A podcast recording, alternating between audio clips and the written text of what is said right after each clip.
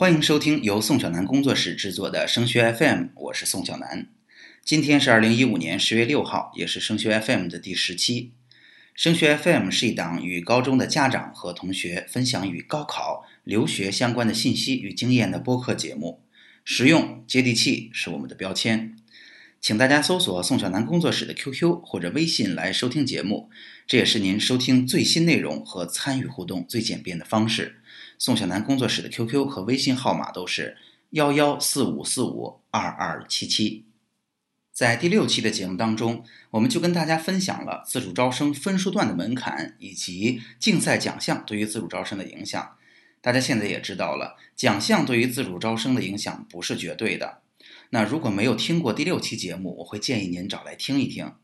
这两天就有家长问起来了。那看起来也没有那么悲观，不是说没有竞赛奖项就完全不能参加自主招生了，机会还是挺多的。但是肯定会不会仍然还是分数高的同学就特别好弄，分数低的申请起来就很艰难呢？事实真的是这样吗？作为一档接地气的节目，我们拿事实来说话。假设哈您的成绩很棒，比如说我们在高考当中能考六百五十分到六百七十分，甚至六百八十分。这时候您如果做自招，您会怎么想呢？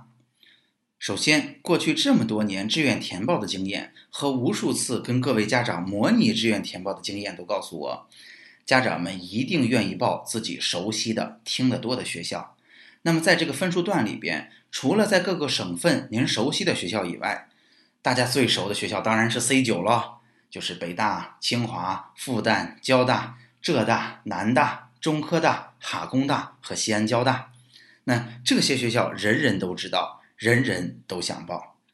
其次，大家也知道，自主招生如果做得好，学校是有机会给我们优惠的政策的，我们是有机会在高考填志愿的时候降低分数被学校提档的。所以，考生和家长们经常就有这个观念了：自主招生本来就是争取好学校的，而且我还需要在高考复习阶段。花出去我的时间，我的付出可千万不能亏了，所以我只能选择比我更好的学校，绝不可能会去选择跟我实力相当的学校，就更不要提还稍低一点的学校了。那在客观上到底是个什么情况呢？首先哈，好学校在高考当中的招生计划是很有限的，我们国家的教育资源本来就不多也不平均，那针对有限的好学校，他们的招生计划再分到每一个省。就所剩寥寥了，再加上这两年国家的政策倾向于西部，您会发现全国著名高校在很多省份的招生计划都在逐年的减少。但是自主招生的招生计划并不占用夏季高考的普通招生计划，而且自主招生大部分情况下还都带着专业，对于大部分学校来说还都是好专业，所以这个诱惑力当然是相当强的。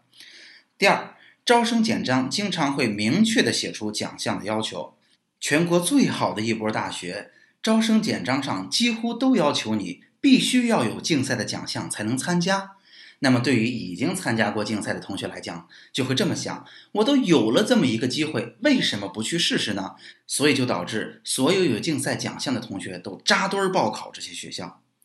第三，大家都知道，自主招生向来都是有学校数目限制的。从前是有大学的联盟，现在各个学校会在招生简章里边写清楚：如果你选择我这所学校，你最多可以报几所学校。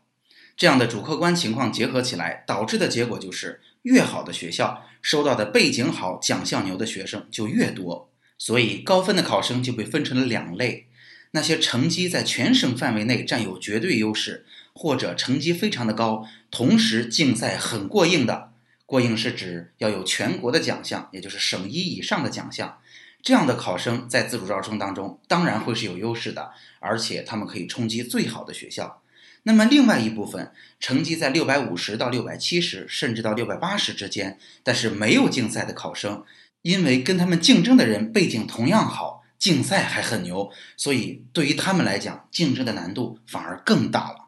在自主招生当中，一共涉及八十多所学校，都是一些很出色的学校。所以，针对分数相对较低的大学而言，因为他们的名气没有那么大，因为每个同学选择学校的数目还是受限制的，这些学校反而被选的少了。像苏州大学呀、江南大学啊等等这样地理位置还不错，学校的优势专业又很有积累的学校而言，其实性价比是非常高的。就像我们所说的大小年一样，这就像是小年。如果你可以选择的很准确，申请的材料跟学校的匹配度又非常的高，申请的难度反而可能相对降低了。我们做个小结，去年自主招生的简章一出来，我就做过这样的预测，就是难的更难了，相对比较容易的学校可能更容易了。那听过今天我们的节目，您也会知道，对于拥有自主招生资格的同学来说，也就是我说的在一本线上三十分以上的考生来说，分数最高最高的同学，以及分数高又占有奖项绝对优势的同学，申请相对是容易的，而且能申请到很好的学校。那么，对于分数在六百五到六百七，甚至六百八，但是没有任何竞赛奖项的同学来讲，其实申请难度是不低的。但是这部分同学，我仍然建议你参加，因为真正在夏季高考当中，你能做的选择也已经不多了，这些机会值得去争取。那么成绩如果再往下走一点，在六百五到六百二三这个区间范围内，如果你还有竞赛奖项的话，你又变成了竞争优势非常大的人群啊！这部分同学相对是容易申请到学校的，只要你选择准确、内容匹配。那么这个分数段的同学，如果你没有奖项，那奖项对你的影响也不是特别大，也不怎么影响你自主招生的申请了。好，今天的内容就到这儿。如果您觉得本期节目很实用，欢迎您把它分享到 QQ 群、朋友圈或者 QQ 空间，让更多家长受益。您可以通过 QQ 或者微信与我们取得联系，在 QQ 和微信，宋小南工作室的号码都是幺幺四五四五二二七七，这也是收听升学 FM 和参与互动最直接的方式。此外，您还可以加入升学 FM 的 QQ 群二七四四二零幺九九。在这里，宋小南工作室还为您准备了直播课程和个性化的咨询。升学 FM，让我们在孩子升学的日子里相互陪伴。我们下期见。